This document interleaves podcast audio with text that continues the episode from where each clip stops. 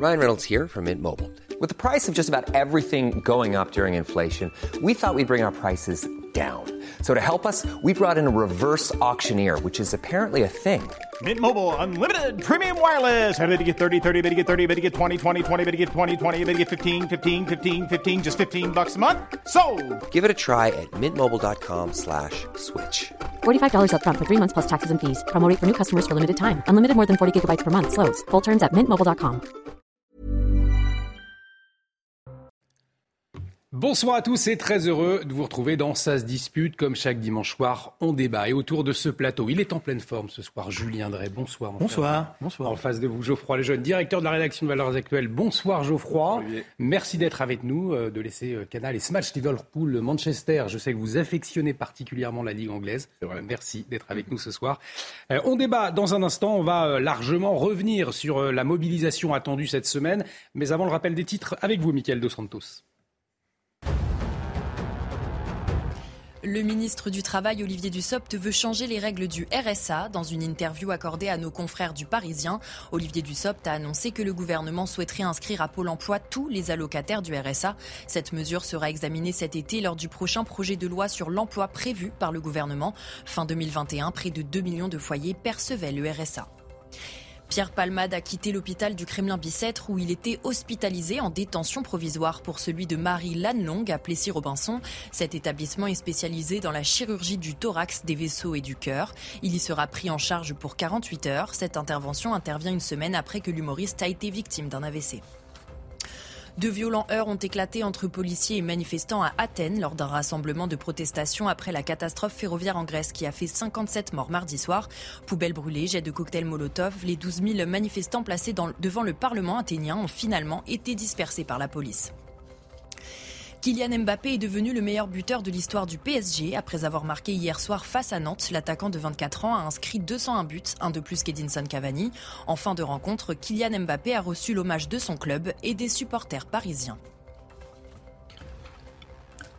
Merci Maureen, Maureen Vidal qu'on retrouvera à 19h30. Dans un instant, on va donc se poser cette question alors que les syndicats entendent mettre le pays à, l'arrêt mardi. Faut-il bloquer les bloqueurs? C'est en tout cas l'avis du sénateur Les Républicains Bruno Retailleau. On en débat dans un instant, mais avant, l'image de la semaine. Messieurs, peut-être hum, l'image, l'une des images les plus émouvantes de l'année. Euh, vous souhaitiez revenir euh, dessus ce soir. C'est ce court moment capté lors des obsèques de l'enseignante Agnès Lassalle. Je vous le rappelle, poignardée euh, dans sa classe par l'un de ses élèves à Saint-Jean-de-Luz. Et à l'issue de la célébration des funérailles sur le parvis de l'église, un hommage de son compagnon avec des pas de danse. Regardez ce moment très émouvant.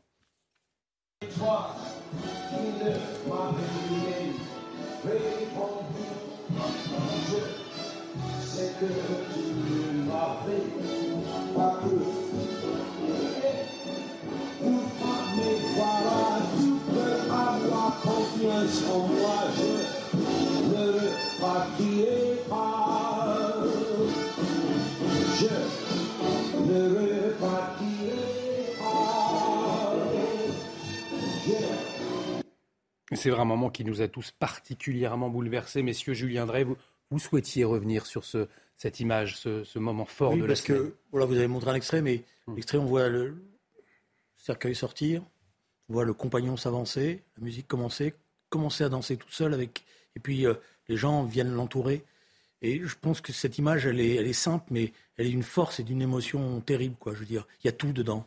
Euh, il y a à la fois la douleur, la souffrance, mais aussi euh, la personnalité de, celle qui est partie et qu'on retrouve à travers ses, ses comportements. Et je trouve que voilà, c'est des images qui, qui devraient marquer tout le monde sur le drame que vit cet homme, que vit tous ses, ses- ses amis, ses compagnons, et tout ce que ça a représenté aussi. Et- je suis un peu étonné que euh, toutes nos grandes administrations euh, n'aient pas rendu l'hommage qu'il fallait à cette enseignante. Un hommage, effectivement, qui nous ramène aussi à, à- à l'essentiel, au fond, euh, Geoffroy Lejeune. Ouais, en fait, moi, ce qui m'a, ce qui m'a touché, c'est qu'il y a des douleurs universelles, vous savez, dont on a peur parce qu'on les a pas tous euh, vécues.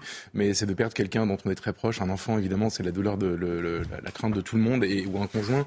Et, euh, et c'est ce que cet homme a vécu. Et c'est vrai que moi, je me demande souvent comment je réagirais si, on se demande tous d'ailleurs comment on réagirait si on était frappé par cette euh, cette horreur. Et, lui a une réaction, en fait, moi, qui m'a surpris, assez inattendue et en même temps tellement belle, tellement simple que que y a pas grand chose à ajouter à ce que Julien a dit. C'est juste que ça nous renvoie tous à notre à notre faiblesse et à nos craintes et c'est assez, c'est très, très, très émouvant, évidemment.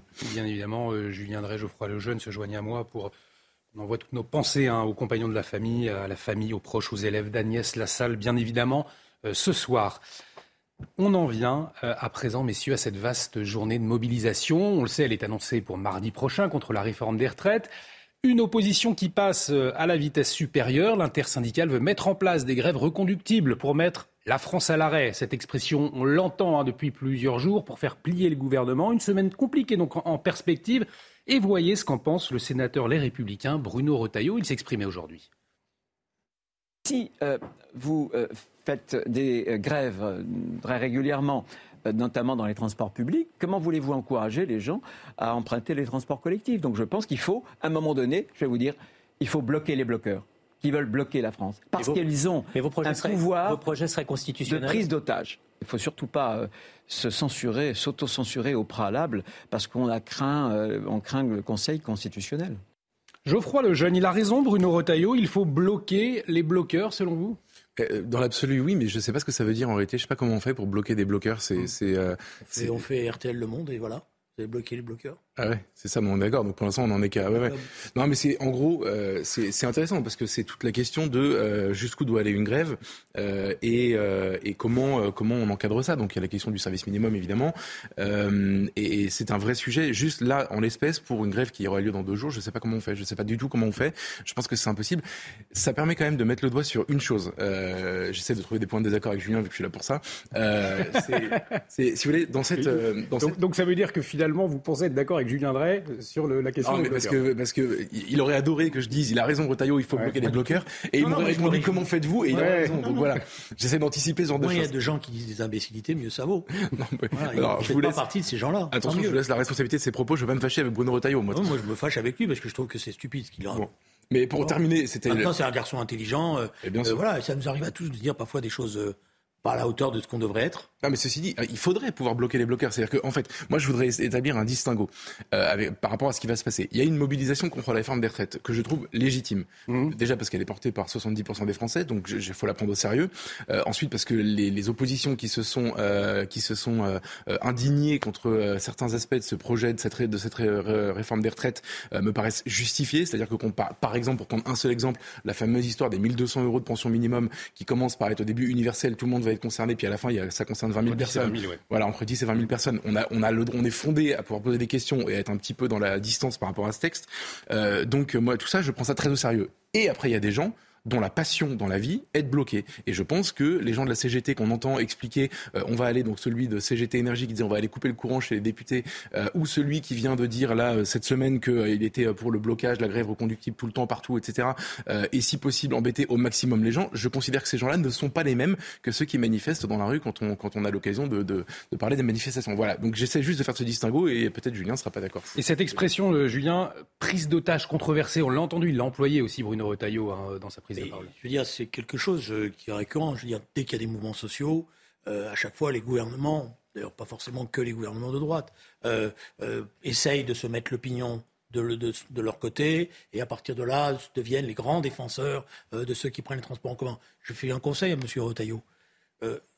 il a des amis qui dirigent la région Île-de-France. Peut-être qu'en en termes de qualité des transports en commun, il faudrait y mettre le paquet. Et je suis sûr que les gens, à ce moment-là, prendraient les transports en commun avec plus de plaisir qu'aujourd'hui, notamment euh, dans, les, euh, dans les lignes de RER, e par exemple. Donc voilà. Donc, euh, mais je crois que le gouvernement est en panique, si vous voulez mon avis. Et donc, il est en train d'utiliser toutes les bonnes ficelles mmh. qu'il croit bonnes, qui sont toutes mauvaises parce qu'elles ont été expérimentées, pour essayer de s'en sortir. Alors, si vous voulez, il y a une palme. Ce matin, il y avait une palme à donner. C'est à M. Dussopt. Alors on va y revenir. C'est une réforme de gauche. C'est vrai que ça, ça a étonné beaucoup. Que c'est une réforme de gauche avec toute la droite qui est derrière lui au Sénat et qui vote avec lui. Il a, d'après moi, un problème. Alors, je pense qu'il s'est fatigué au, à l'Assemblée nationale et qu'il a besoin. Il a raison. Il a besoin d'un peu de repos pour se remettre les neurones à l'envers. La droite et la gauche, c'est pas la même chose. Il a perdu son. Comment on appelle ça quand vous perdez vos, vos repères entre la droite et la gauche? Là, il y a un terme médical. Bon, enfin, on trouvera. Ah, moi, ça m'est jamais arrivé. J'ai jamais perdu ma droite. Euh, je sais pas, je connais pas. je, vous propose d'y. Vous savez pas ce qui va vous Je vous propose d'y revenir justement à cette fameuse une euh, du, Parisien. Euh, et, mais, mais, avant, on va écouter le, ministre des Transports sur le, le blocage. Il annonce un blocage très difficile pour mardi. Écoutez-le. Ce sera sans doute dans les journées les plus difficiles qu'on a connues La euh, plus ces dernières difficile peut-être? Je ne peux pas encore le dire. Dans les trains, dans les bus, dans, Dans les, les métros, avions, un peu moins, Les proportions seront différentes. Dans les avions, on a déjà annoncé, parce que c'est un dispositif différent, que euh, à l'aéroport de Roissy-Charles de Gaulle, ce serait euh, 20% de vol en moins, et un aéroport comme celui d'Orly euh, à Paris, mais comme celui de Nice aussi, les grands aéroports régionaux, ce sera autour de 30% de vol en moins qui sont déjà annulés par les compagnies. Là aussi, avec un objectif, quand c'est la galère, ça ne résout pas les choses d'anticiper, mais c'est quand même mieux d'anticiper, de prévoir, et c'est pour ça qu'on donnera les prévisions détaillées et que c'est déjà fait dans l'aérien. Voilà, les Français invités à penser la galère. Alors il y a des Français effectivement qui se posent euh, la question comment est-ce que je vais pouvoir me déplacer, mardi? Vous avez employé l'expression euh, service minimum tout à l'heure. On peut le rappeler, hein, le service minimum, c'est pas une obligation euh, légale. Hein. Est-ce qu'au fond c'est juste un slogan et est-ce qu'il est temps de, de, mettre la question une bonne fois pour toutes sur la table, à savoir assurer pour les Français un, transport minimum, même les jours de grève? Dans l'absolu, évidemment, parce que parce que c'est c'est euh, c'est une catastrophe pour les, gens de ne pas pouvoir se déplacer. Et donc euh, donc évidemment, il faudrait que ça puisse marcher et de marcher de manière efficace. Moi, je pose la question même de manière plus large. Euh, on, on, a un problème dans ce pays avec le, le, droit de grève parce que comme c'est constitutionnel, il est interdit de le remettre en question. De, à l'époque, quand Sarkozy avait fait voter le service minimum, il y avait eu déjà des hurlements. Le, la, la, gauche à l'Assemblée disait oui, vous remettez en cause, etc. et pourtant il y a des gens dans ce pays, et là pour le coup, je, reprends les deux exemples des deux euh, cégétistes qu'on a entendus, euh, le premier il y a un mois, le deuxième cette semaine. Euh, il y a des gens qui, quelle que soit la, la, la, la, revendication sociale, quel que soit le moment, quel que soit le, le ont envie mmh. de, euh, de, de, de, comment dire, de d'exercer leur petit pouvoir de blocage euh, en toutes circonstances. Ces gens-là, il faut qu'on trouve le moyen de faire en sorte qu'ils ne puissent pas le faire. Je, je, je, pense que premièrement déjà, ils dénigrent complètement le combat syndical. C'est en fait c'est à cause aussi à cause de ces gens-là que les corps intermédiaires sont en train de disparaître parce que ils ont décrédibilisé la fonction de euh, représentants de salariés, etc. Premièrement et deuxièmement, le, leurs actions la plupart du temps euh, ont des conséquences gravissimes pour des travailleurs. Dans le cas du transport, ça, ça pénalise essentiellement des travailleurs. Donc pour pour toutes ces raisons-là, je pense qu'il faudrait, je veux dire, trouver quelque chose dans le statut du salarié protégé qui est syndicaliste, etc., et qui devient un professionnel du syndicalisme, trouver une manière de faire en sorte que ces statuts-là ne soient pas, euh, ne, ne, ne, ne, fonctionnent plus comme ils fonctionnent aujourd'hui, parce que ça donne des gens intouchables, en roue libre, qui disent n'importe quoi et qui font n'importe quoi. Une radicalité des, des, des, des, syndicats qui va se retourner contre non, ces corps intermédiaires. Euh, certainement euh, des gens qui sont peut-être des professionnels de, de la surenchère, je dirais, mm. parce que c'est ça le fond de l'affaire, ouais. pour pouvoir exister. Euh, Bon, mais la réalité du moment, c'est pas celle-là. La réalité du moment, c'est qu'il y a une immense majorité de nos concitoyens qui sont contre cette réforme. Donc moi, je veux bien qu'on polémique sur tel ou tel personnage qui fait de la surenchère, mais les, ça, c'est l'accessoire. Mmh. L'essentiel, c'est la force de ce que représente aujourd'hui cette mobilisation unitaire. Et je vais répondre sur le plan de ce que dit euh, euh, notre ami, c'est euh, le problème. Pourquoi il y a, pourquoi il y a, il y a autant de blocages en France? C'est parce que le dialogue social n'est pas de bonne qualité. C'est-à-dire que euh, si par exemple dans la loi sur le service minimum, quand on en discutait, il y avait une obligation de négocier avant, mmh. en trois semaines. C'est-à-dire que quand les organisations syndicales estimaient qu'il y avait un problème, elles signalaient et donc il y avait une obligation pour les directions d'ouvrir le dialogue. Là, vous avez la culture en France, ce n'est pas celle-là. C'est d'attendre le conflit pour voir après qui va gagner et si on négocie ou pas. C'est ça qui fait la différence entre nous et les grandes démocraties sociales. Et, et, et c'est ça qui fait d'ailleurs que nos organisations syndicales sont affaiblies parce que euh, effectivement on, on leur donne pas ce qu'appelait le André Bergeron, le leader, le leader de, la, de Force ouvrière en son temps, du grain à moudre. Or, c'est ça le problème qui est posé. Et alors là, sur l'affaire la, des retraites, on est au point culminant. C'est-à-dire que les syndicats, ils ont été baladés. Et c'est vrai, on, on, on, le voit, hein, ce sondage, euh, 32% des Français seulement sont favorables à, à, la réforme des retraites. Ça fait 68% donc défavorables. On le voit, Geoffroy Lejeune. Euh, les moins de 35 ans sont les plus opposés. Pour autant, eh bien, le gouvernement pour le moment en tout cas, ne lâche absolument rien, euh, malgré cette perspective de semaines très compliquées, de, de, de jours qui vont arriver, qui s'annoncent très compliquées. En fait, dans... il y a pas de, il y a, le dialogue est au, est au point mort là. Oui, bien sûr. Dans votre graphique, il y, a, il y a tout le cynisme de cette situation. C'est-à-dire que vous voyez le, le, la grosse partie euh, rouge, rose, je ne sais pas comment on la voit à l'écran, euh, de, de gens qui sont, euh, on dit rose, on valide rose, euh, qui sont opposés, et les 32% qui sont en bleu, qui sont favorables. Tout est dans ces 32%. Ils sont donc ultra minoritaires, mais ils sont premièrement le socle électoral du gouvernement, deuxièmement sociologiquement les gens pas concernés par la réforme et qui par ailleurs votent pour Emmanuel Macron. Donc si vous voulez, Emmanuel Macron, à l'heure où on parle, n'a strictement aucun intérêt à, à, fâcher ces 32% qui, lui, demain, son camp, etc., qui sont le, le, le, le bloc qui soutient sa politique. Il s'est passé la même chose au moment des Gilets jaunes. C'est pour ça que je parle de cynisme. Au moment des Gilets jaunes, il y avait 70% des Français qui soutenaient le mouvement, y compris quand il y avait des, des violences dans la rue, etc. Ça n'a quasiment rien changé pendant plusieurs semaines.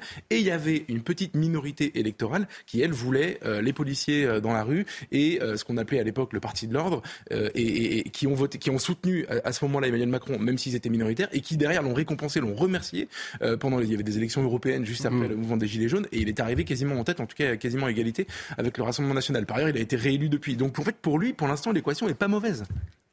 je suis d'accord, c'est vrai qu'il peut tabler là-dessus en disant mon, mon carré tient bien quand on regarde bien, euh, son carré, il est fait effectivement de gens qui ne sont pas concernés. Et quand on regarde les forces vives du pays, on voit que euh, celles qui en ce moment sont en première ligne, euh, bah, elles ne sont pas avec lui. Donc on peut effectivement avoir un gouvernement qui vit de la rente et de, tout ce qui tourne autour de la rente, ou de, certaines catégories de population très favorisées. Mais je ne pense pas qu'on puisse durablement diriger un pays dans cet état d'esprit. Euh, vous savez, les gouvernements qui ont essayé de passer en force, et ils ont toujours été à un moment donné ou un autre attrapés. Peut-être pas tout de suite, mais par la suite. Ça ne, ça ne marche pas un pays qui fonctionne à la trique. Ce qui est intéressant aussi, Julien Drey, Geoffroy Lejeune, c'est de voir dans ces chiffres qui sont euh, parus aujourd'hui dans le journal du dimanche que pour 66% des Français, quoi qu'il arrive, la réforme passera. Donc, effectivement, est-ce que ça ne montre pas des, Français résignés Et est-ce que le gouvernement sait que ces Français sont résignés et, quoi qu'il arrive, ça passera donc euh, en avant mais ça, c'est pour moi le plus grave, c'est ça. Dites-moi quand est-ce que vous avez le sentiment, euh, l'un et l'autre, je vais même participer mm. à ce petit jeu d'ailleurs, euh, ça veut dire que c'est pas une question gauche-droite, quand est-ce que vous avez le sentiment que le peuple français s'est exprimé sur un sujet et que son avis a été respecté et que ce qu'il a demandé a été mis en place? Honnêtement, c'est quand la dernière fois? Il y a bien longtemps. Voilà, c'est l'école libre. Moi je dirais, non, moi je dirais honnêtement, je dirais l'élection de Sarkozy parce que Sarkozy, ça, ça il, a pas tenu, il a pas tenu ce qu'il avait promis. Je suis bien d'accord. Mais part à, de là. À ce moment-là, et on est d'accord, ça part de là. Mais à ce moment-là, il y a une aspiration, par exemple, qu'il y a une assez large mm. majorité de gens pour une élection présidentielle qui choisissent une politique. Et vous avez raison, l'espoir est déçu. Mais ce qui est, c'est incroyable depuis ce qui s'est passé, c'est-à-dire qu'il y a, je, j'évacue la question du référendum qui était avant, euh, mais le traité de Lisbonne est arrivé après. Et ensuite, vous avez les gilets jaunes. Conséquence concrète, euh, une commission sur euh, citoyenne tirée au sort sur l'écologie, alors que les mecs étaient en train de se battre pour pas payer le plein d'essence plus cher. Euh, ensuite, vous avez aucun référendum, on demande jamais l'avis aux gens sur quoi que ce soit, des élections complètement vidées de leur substance, c'est-à-dire que la présidentielle qui se joue sur l'avenir de l'Ukraine, je suis désolé, mais c'était pas à la hauteur des enjeux.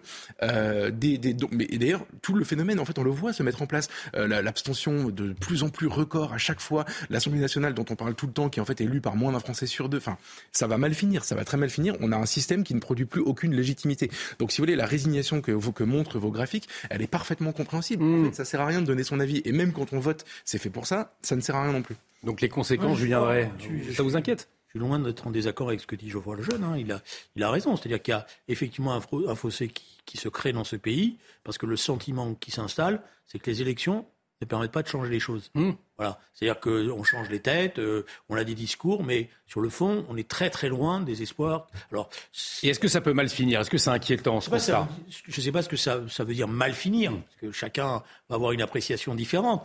Je pense que, alors c'est là que le débat va commencer à nouveau. Je pense que le système institutionnel, non pas il a bout de souffle, mais il craque de partout.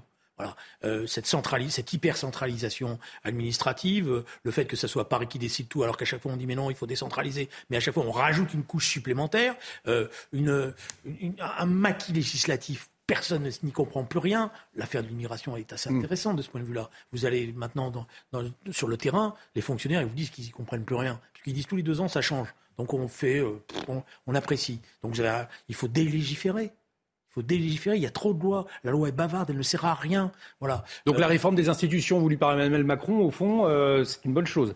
Pour l'instant, je ne sais pas ce qu'il y met. Hmm. Voilà, je ne sais pas. Je, sais pas. En tout cas, de se poser la question, c'est une bonne chose. En fonctionnement, de toute la structure administrative, institutionnelle de ce pays, il est essentiel pour pouvoir faire, pour pouvoir donner de l'air et pouvoir donner le sentiment aux gens que quand ils votent, bah, ça sert à quelque chose. Je vous crois le jeune? Non, mais alors moi je pense que je ne sais pas ce qu'il y a dans la réforme de, institutionnelle de Macron.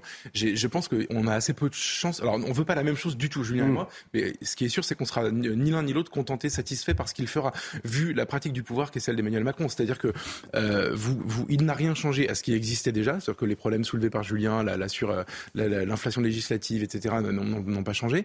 Et ensuite, il a créé des, des comment dire, des cénacles euh, où s'exerçait le pouvoir et la prise de décision, euh, qui se sont appelé Conseil de défense, euh, Conseil, euh, Conseil de défense sur la, la, le Covid, ça COVID et mm. sur la santé également. Il a, ensuite, maintenant, il a... rajouté les conférences citoyennes. Et après, voilà. Mm. Et, vous, et, vous, et vous, faire bien, il a rajouté les conférences citoyennes, qu'il ne respecte pas d'ailleurs, euh, une fois qu'elles ont, elles ont fini de travailler. Mais bon. Non, mais ça, c'est à chaque fois, vous avez raison. J'allais dire, c'est les deux, les deux jambes de la politique institutionnelle d'Emmanuel Macron. C'est faire légitimer des décisions qu'il a déjà prises par des gens tirés au sort qui vont dire quelque chose et peu importe ce qu'ils vont dire, il va faire ce qu'il veut. Donc c'est un peu inquiétant, quoi. Donc moi, je, je reconnais. Hein, je, moi, je, bon, bref, on s'en fiche un peu de ce que je veux, mais moi, je pense qu'il faut un retour à la Ve République.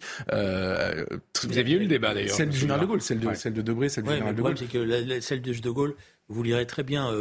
Euh, les, tous, les, tous les ouvrages, et notamment euh, celui de, de Gisbert, qui raconte qu'elle a été bricolée en fonction de la situation. Elle n'a pas été pensée, elle pas été pensée comme euh, mise en place d'un système institutionnel de long terme. Et c'est ça que je lui reproche d'ailleurs. C'est des institutions de circonstances. Et c'est d'ailleurs pour ça qu'on on est dans, dans, les contradictions les plus totales. Mais c'est pas que la question de l'élection du président de la République. C'est tout, j'insiste, parce que on ne parle pas assez de ça. C'est toute la structure administrative oui, ben, bien sûr. de la France qu'il faut changer. Toute. Voilà. Vous avez des cantons, vous avez des départements, vous avez des régions personne ne sait rien. Vous avez ce qu'on appelle des financements croisés. Mm. C'est-à-dire que si moi, la, la, région, je veux faire ça, ah, mais il faut d'abord que je sache, que je sache à l'avance, je sache à l'avance, pardon, si euh, le, département va être d'accord. Si, voilà. Et à part de dire là, vous avez en plus des commissions. C'est impossible de faire bouger ce pays. Allez, pour euh, conclure sur ce dossier des, retraites, peut-être un mot. Vous l'évoquiez tout à l'heure, la communication du gouvernement ces derniers jours, ça a provoqué beaucoup de réactions ces dernières heures. C'est euh, l'entretien accordé aux Parisiens par le ministre du Travail, Olivier Dussopt. Il a euh, défendu une réforme de gauche, une réforme de gauche qui aurait pu être portée par un gouvernement social-démocrate et il n'y aura pas de perdant, euh, selon, lui. Euh, par rapport aux réformes précédentes, elles créent des droits qu'on ne connaissait pas, notamment sur la pénibilité et les aidants, a-t-il assuré. Voilà, des propos moqués, en tout cas aujourd'hui, euh, comme ceux d'Olivier Véran cette semaine, où il prévoyait l'apocalypse si la France était bloquée. Est-ce que, le Geoffroy Lejeune, le, le, gouvernement est en train de perdre la boussole pour convaincre les, Français sur ce dossier? Non, Je pense que c'est un concours. Là, ils font des, c'est, des blagues. Enfin, ils essaient de nous amuser. Honnêtement, c'est, cette semaine, c'était un festival.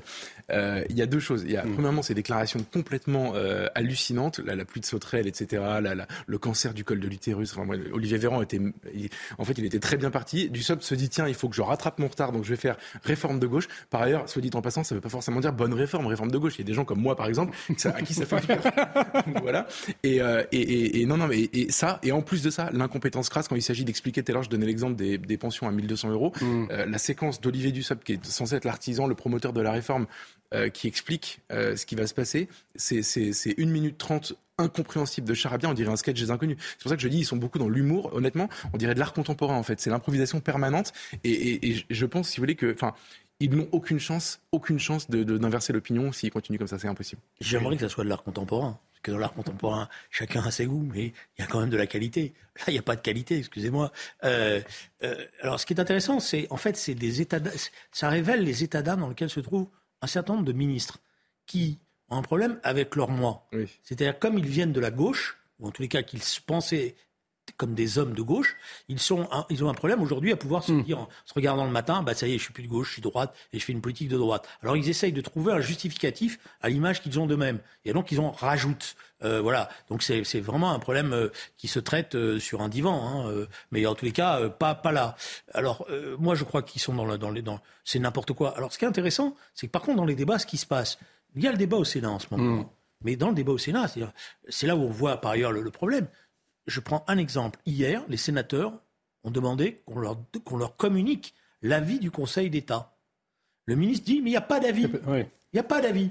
Et puis les sénateurs reviennent et disent, mais vous avez écrit vous-même en mm. suivant l'avis du Conseil d'État. Donc c'est ça le problème qui est posé aussi dans cette. Effectivement, euh, à, creuser, messieurs. Euh, on fait une, on marque une très courte pause. On, va parler dans un instant sur les propos du pape François ce dimanche euh, après le naufrage d'une embarcation qui a coûté la vie à au moins 70 personnes hein, dans le sud de l'Italie. Eh bien, le jésuite argentin, le pape François a appelé à stopper le trafic. On en parle dans un instant. Restez avec nous sur CNews. À tout de suite.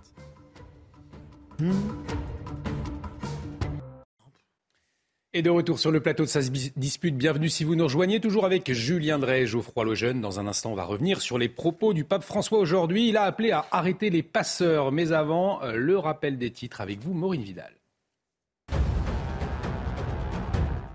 Dès ce soir, certains routiers se mettront en grève contre la réforme des retraites. De multiples actions sur l'ensemble du territoire dès lundi matin devraient avoir lieu, avec notamment des blocages de plateformes logistiques et de zones industrielles dans les Hauts-de-France et aussi en région parisienne. Dernière étape dans la visite d'Emmanuel Macron au Congo. Il a rencontré le docteur Mukwege à Kinshasa, prix Nobel de la paix 2018 pour son action en faveur des femmes victimes de violences sexuelles. Denis Mukwege et le président auraient échangé sur la situation dans l'est du pays et sur le nouveau partenariat entre l'Afrique et la France. Le prince Harry et sa femme Meghan Markle ont été invités au couronnement du, roi Charles III, qui se déroulera le 6 mai prochain. Après de nombreux événements intrafamiliaux, Harry et Meghan étaient partis vivre aux États-Unis en 2020. Pour le moment, le couple princier n'a pas encore fait savoir s'il se rendrait ou non au couronnement du roi. Si Maureen, prochain point sur l'actualité avec Maureen Vidal, ce sera euh, à 20h. Je vous le disais, après le naufrage d'une embarcation qui a coûté la vie à, au moins 70 personnes dans le sud de l'Italie, le pape François a pris la parole euh, aujourd'hui, très ému. Il a appelé à stopper le trafic. Écoutez-le. Je renouvelle mon appel à tous pour que de telles tragédies ne se répètent pas. Que les trafiquants d'êtres humains soient arrêtés, qu'ils ne continuent pas à disposer de la vie de tant d'innocents. Que les voyages d'espoir ne deviennent plus jamais des voyages de mort que les eaux claires de la Méditerranée ne soient plus jamais ensanglantées par de tels incidents dramatiques. Alors c'est vrai que le, pape François, qu'on a plutôt l'habitude d'entendre sur la question de, l'accueil des pays européens, là il pointe clairement la responsabilité euh, des passeurs ce dimanche. Euh, il pointe effectivement le, nœud du problème, selon vous, Julien Drey? Un des nœuds du problème, c'est celui-là, oui, évidemment. Un des nœuds, c'est pas le seul, mais un des nœuds, c'est celui-là. C'est l'existence de filières euh, protégées, qui ont des ramifications très importantes, y compris sur le territoire national, puisqu'ils s'appellent, etc., euh, en disant tu peux y aller, euh, tu peux pas y aller, et qui sont euh, punis par personne. Voilà. Avec le problème, c'est qu'il y a des États avec lesquels normalement on est censé contracter, mmh. promis qu'ils s'engageraient. Je pense notamment à la Libye. Quand vous avez quasiment plus d'États, c'est un problème. Mais là, il y, y, a quelque chose qui effectivement est dramatique, parce que euh, ils envoient, souvent ils savent d'ailleurs, ils envoient des gens à la mort, ils s'en foutent. Mais le, fait que le pape François pointe aujourd'hui ces, passeurs comme étant euh, un nœud dans, la responsabilité euh, de, de, de ces personnes qui se noient dans la Méditerranée. Est-ce que ça, ça, dit quelque chose euh, C'est une nouvelle extrêmement importante. Hein. Il faut savoir d'où vient le pape François. Enfin, disons que sur la question de l'immigration, ses positions politiques, hein, je parle le, le, l'homme mm. politique, pas l'homme d'église, elles sont très très très à gauche de Julien Drey, par exemple. à côté de, du pape, Julien, vous êtes d'extrême droite. Et euh, il est sur la ligne. Ah bah, c'est jamais agréable, mais c'est vrai. non, non. et, non, mais non, mais plus Moi, je l'ai entendu à plusieurs reprises. Voilà, j'étais plutôt en accord avec lui. Je trouve que c'est un bon pape d'ailleurs. Et bah, ça m'étonne pas, tiens. Et non, mais je suis sérieux. je, suis, je suis sérieux sur la question de l'immigration. Il est vraiment sur la ligne de Mélenchon. Il faut savoir que dans la cour du, du, du de la, devant la basilique Saint-Pierre de Rome, il y a une, une sculpture euh, moderne qui vient d'être installée par le pape François, qui représente des migrants qui sont en train d'embarquer. Dans la basilique Saint-Pierre de Rome, il a mis, il a mis euh, sur une statue une bouée qui a été repêchée euh, dans la Méditerranée, une bouée d'un bateau qui avait été naufragé. C'est un obsessionnel sur le plan politique, un obsessionnel de l'immigration et du migrant, qui est la nouvelle figure christique, etc. Donc le fait qu'il dise ça maintenant, bon déjà, moi ça me fait plaisir parce que j'ai le sentiment d'être un peu moins euh, seul euh, et, donc pour la gauche c'est une mauvaise nouvelle. Je lui dis François, tu es le bienvenu chez nous, euh, viens, on t'accueille. Mais plus sérieusement, plus sérieusement, qu'est-ce que ça veut dire? Ça veut dire que même les gens qui tenaient les positions les plus entre guillemets permissives mmh. et libérales sur la question de l'immigration sont en train de comprendre. C'est pas un nœud, c'est le nœud en fait. Moi je pense vraiment que c'est le nœud du problème.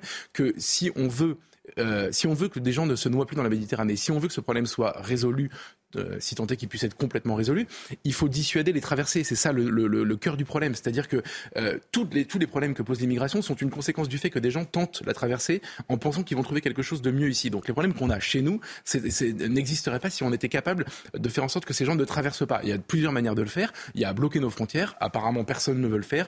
Ursula von der Leyen fait semblant de, de le vouloir en ce moment et elle ne fait strictement rien pour ça. Euh, donc si le pape peut avoir des messages en disant ne traversez pas et dénoncer les passeurs qui sont les les organisations qui permettent ça, on a fait un, petit pas pour l'instant. Ça montre aussi qu'il y a un équilibre à la fois entre l'hospitalité et, la fermeté dans cette affaire de flux migratoire. Normal. Hmm. Si l'Église se mettait par rapport à sa mission universelle, qui quand même qui existe, je veux dire, moi je suis pas un anti-calotin de la de la, dernière heure. Il y, a, une volonté d'humanisme qui existe, en tous les cas qui était le message au départ de l'Église. Après, mm. dans l'histoire, les choses sont peut-être compliquées, mais voilà. Euh, si l'Église tourne le dos à ça, je ne vois pas ce qui va lui rester. Hein. mais Julien, euh, l'humanisme, c'est pas venez tous en Europe. Non, non, mais je sais pas. Je dis, ça peut être rester chez vous. L'humanisme, ça veut dire s'occuper des gens qui sont, s'occuper des pauvres, des gens qui sont pas les, les, les gagnants du système. Euh, voilà, avoir une attention particulière. Bon, voilà, ça c'est la première chose. La deuxième chose, c'est un des problèmes. Oui, ça ne peut pas être le seul. Si vous pensez qu'il suffira simplement qu'il n'y ait plus de passeurs pour qu'il n'y ait plus d'immigration, euh, c'est pas, pas vrai. Il y en a, ils chercheront pour une raison simple, c'est qu'au départ, la vraie cause, c'est le déséquilibre qu'il y a entre les pays riches et les pays pauvres. Les guerres qui continuent, qui ne sont pas résolues dans ces pays, euh, la corruption généralisée qui s'est installée et qui n'est pas dénoncée par les voyages présidentiels. Euh, bon, voilà, donc euh, ça fait partie d'un dispositif. Il n'y aura pas une seule, une seule, une solution unique. Voilà. Euh, ça serait intéressant de vous entendre. Effectivement, il y a des téléspectateurs qui doivent nous regarder et qui se disent oui, effectivement, c'est terrible et en même temps, donc ils, ont envie d'opérer cette hospitalité et en même temps cette fermeté. Est-ce qu'il y a un, équilibre qu'on peut trouver, euh, Geoffroy? Bien, euh, En fait, déjà l'hospitalité, on, a largement essayé. Enfin, je veux dire, on a commencé il y a 40 ans et on accueille beaucoup, beaucoup, beaucoup de monde, beaucoup plus d'ailleurs que ce qu'on peut accueillir. C'est pas, enfin, genre, faut arrêter de se culpabiliser sur sur la question de l'hospitalité. Ensuite, c'est en effet, c'est très intéressant il y a deux manières de répondre avec humanité euh, au problème que pose Julien, qui est le fait que, en gros, l'Afrique euh, connaît une explosion démographique sans connaître d'enrichissement, et que donc du coup, il y a des gens, énormément de gens, des millions de gens, qui vont être tentés de trouver un, avenir meilleur euh, loin de chez eux, parce qu'ils ne peuvent pas trouver ce qu'ils ce qu'ils espèrent dans leur pays d'origine. Bon. Comment on répond à ça? Il y a deux manières de voir le problème. Il y a des gens, et ils sont très nombreux, et le pape en faisait partie, qui disent vous êtes ici chez vous, venez parce que nous, on est dans l'opulence, la richesse, c'est l'Occident, euh, on peut accueillir, etc. Je pense que c'est une fausse promesse parce qu'on voit bien qu'on est obligé, nous, maintenant, euh, après avoir saturé les banlieues euh, qui sont devenues pourries, on est obligé de répartir au compte-gouttes dans les territoires où personne n'a envie qu'ils arrivent et donc ça ne marchera pas. Je pense que l'immigration peut être la cause, et d'ailleurs est déjà la cause d'un énorme dysfonctionnement, d'un chaos dans la société, mais bon, ça c'est un autre problème. Et il y a une autre manière, c'est qu'est-ce qu'on peut faire pour eux pour qu'ils se développent? Moi, je suis mm. désolé, mais je, en tant que Français, je constate que nous, on a arrêté la colonisation il y a suffisamment longtemps pour pouvoir en parler maintenant avec un peu de recul. Euh, on a même, un, comment dire, on a, on a changé notre rapport à l'Afrique parce qu'on a compris qu'on avait fait des erreurs là-bas, etc. Même si on n'a pas fait que des erreurs. Et l'Afrique est en train aujourd'hui d'être colonisée d'une nouvelle manière, parfois plus agressive, plus cruelle, plus violente et tout aussi vénale par les Chinois, les Russes et d'autres grandes puissances. Et ben là, il y a un sujet. C'est-à-dire, Macron est en ce moment euh, en, en, RDC justement pour essayer d'aborder cette question-là. C'est le cœur du sujet, c'est notre relation avec l'Afrique. Comment on fait pour faire en sorte qu'il euh, y ait du boulot là-bas, qu'il y ait des usines là-bas, que et, le problème, c'est que en quittant l'Afrique, en se faisant détester par l'Afrique et en quittant l'Afrique, la France laisse l'Afrique à d'autres puissances comme la, Chine. La Chine, mais petite parenthèse, c'est pas des enfants de cœur. Ils vont pas là-bas pour rigoler et ils n'ont pas l'intention du tout d'aider l'Afrique. Ils ont l'intention, dans le meilleur des cas, de la piller, de s'en servir et de, s'en servir comme d'un relais de leur puissance. Donc, donc, je pense que c'est en effet le vrai sujet, mais ça, ça, ça implique, si vous voulez, de, je pense qu'on est beaucoup plus en vérité avec le continent africain quand on lui explique que son avenir n'est pas chez nous. il y a déjà le problème qui est posé pour l'Europe, c'est la reconstruction de sa relation avec la Méditerranée. Parce que ce qui est en train de se passer, c'est que le centre de gravité de l'Europe est en train de se déplacer de plus en plus vers les pays frontaliers avec la, Russie, et que tout l'arc méditerranéen, qui est pourtant un arc essentiel, y compris sur le plan civilisationnel, est en train d'être délaissé. Donc il faut reconstruire ce rapport mmh. à cet arc méditerranéen pour que ces pays qui ont euh, la possibilité de se développer parce qu'ils ont, euh, ont des infrastructures, ils ont des, des, des personnels qui sont là, qui, qui, font, qui sont qualifiés, bah, ils retrouvent un sens. Ça veut dire que la question de la démocratie dans ces pays-là est une question essentielle. Et que notre erreur, c'est souvent de penser qu'on peut faire le développement sans la démocratie. Et ce n'est pas vrai. Parce que le développement sans la démocratie, c'est la corruption. Allez, il nous reste 10 minutes. On a encore deux sujets euh, euh, à traiter. Je souhaitais également vous entendre sur cette question du féminicide, puisque un homme a tué son ex-compagne. C'était vendredi, avant de mettre fin à ses jours. Il avait été déjà condamné en 2005. La victime, elle avait porté plainte deux fois contre lui ces dernières semaines. Donc le ministre de l'Intérieur, Gérald Darmanin, a demandé l'ouverture d'une enquête administrative de l'inspection euh, générale de la gendarmerie euh, nationale. On y reviendra euh, d'ailleurs dans un instant. Depuis le début de l'année, le nombre de féminicides ne faiblit pas à 26. Pour que vous ayez une, petite vision. Alors pour expliquer le phénomène, avant de reparler de, cette enquête qui concerne la gendarmerie, Violaine de Philippis, c'est la porte-parole de Oser le féminisme. Regardez ce qu'elle a déclaré.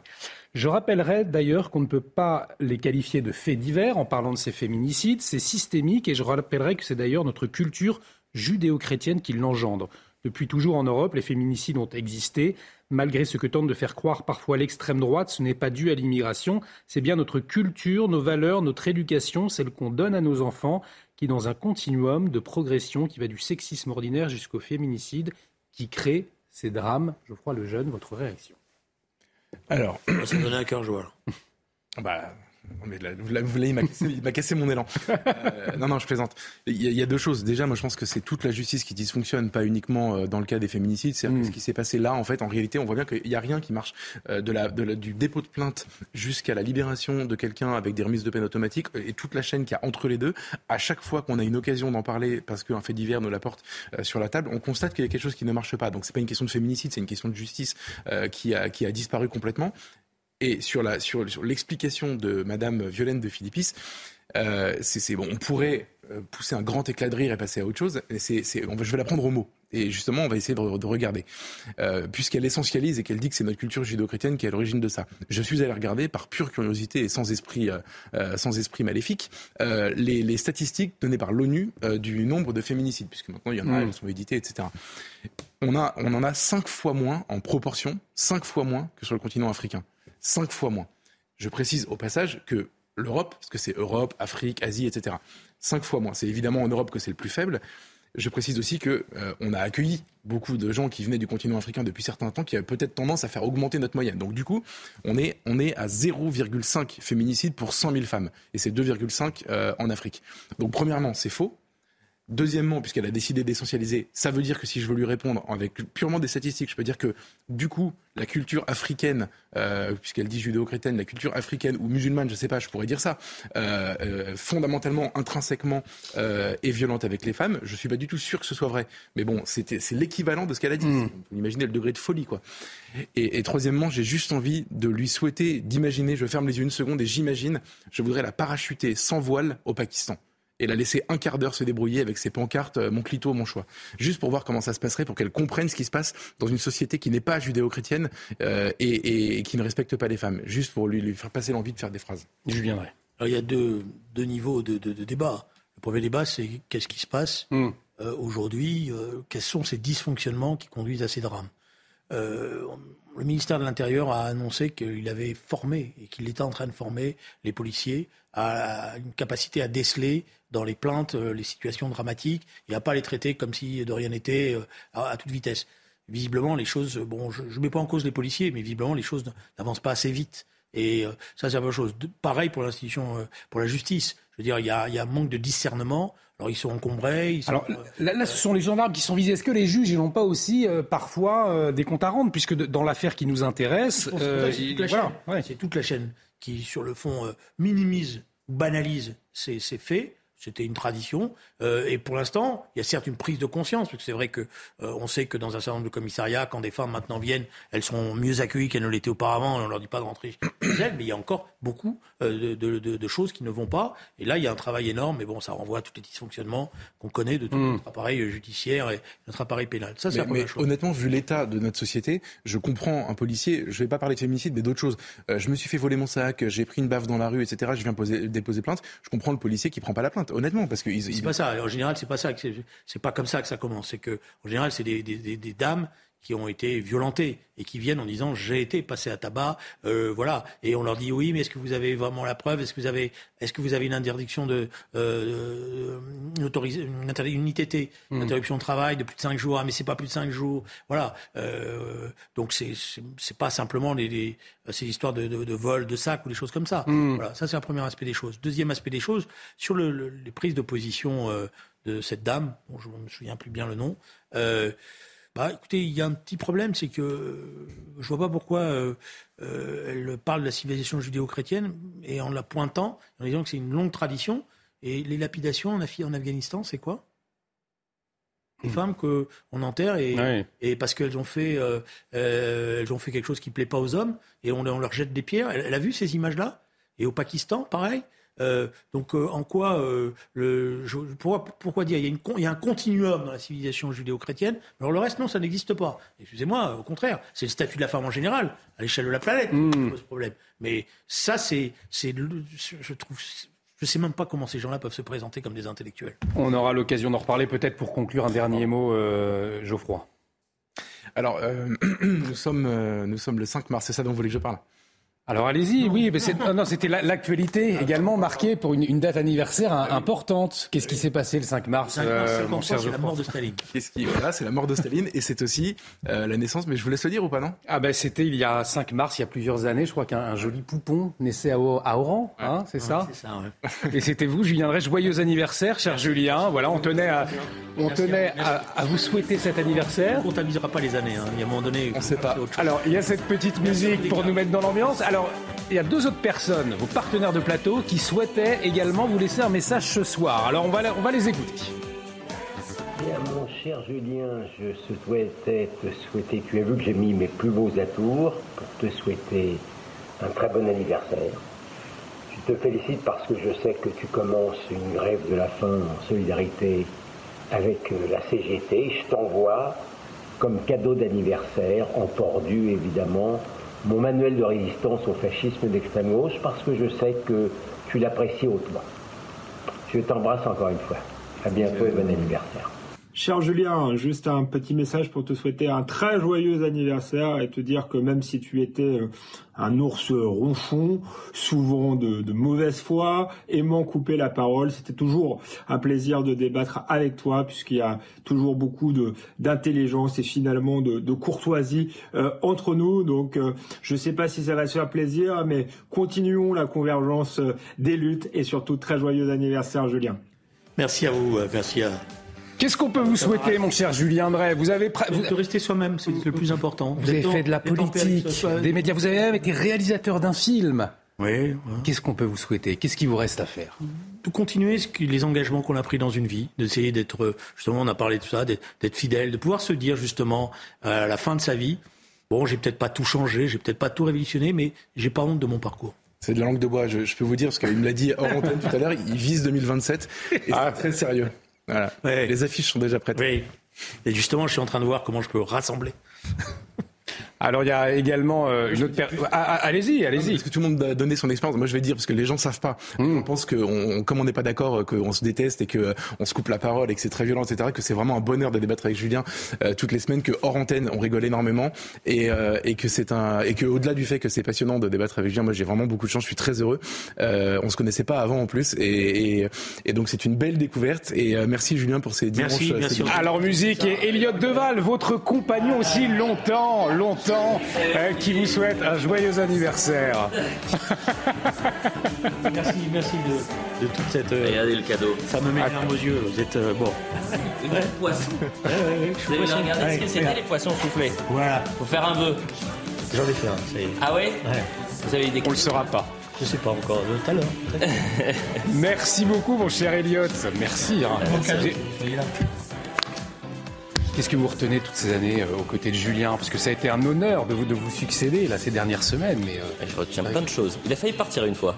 Ah finalement. Et ça s'est très bien passé. On arrive. Euh, c'est ça la grande leçon de la vie. Et en tout cas, merci d'être là. Les gens qu'on les respecte et après. Merci d'être là tous les vendredis soirs, samedi soir, dimanche soir pour débattre à la fois avec Geoffroy Lejeune, avec Gilles William Goldnadel et puis euh, également avec Alexandre Devecchio. Euh, merci Elliot euh, d'être venu. Mais merci pour la chaise, c'est très sympa Olivier, vraiment. Merci, beaucoup, merci beaucoup, hein, vous êtes sympa. on vous retrouve, dans, eh, on vous retrouve dans, un, eh, on vous retrouve dans un instant, Yvan Rioufol, dites-nous. Oula, ça va pas présenter. Il va parler d'Emmanuel Macron, il va parler du Covid. Il va revenir sur les bien-pensants, tiens, les prêcheurs de bonne parole. C'est son édito. Eh bien, écoutez, restez avec nous. Ne manquez pas face à Rioufol. C'est dans un instant avec Elliot Deval. Très joyeux anniversaire une nouvelle fois, euh, Julien Drey. Merci à vous de nous avoir suivis. Elliot Deval, dans un instant face à Rioufol. Restez avec nous sur CNews.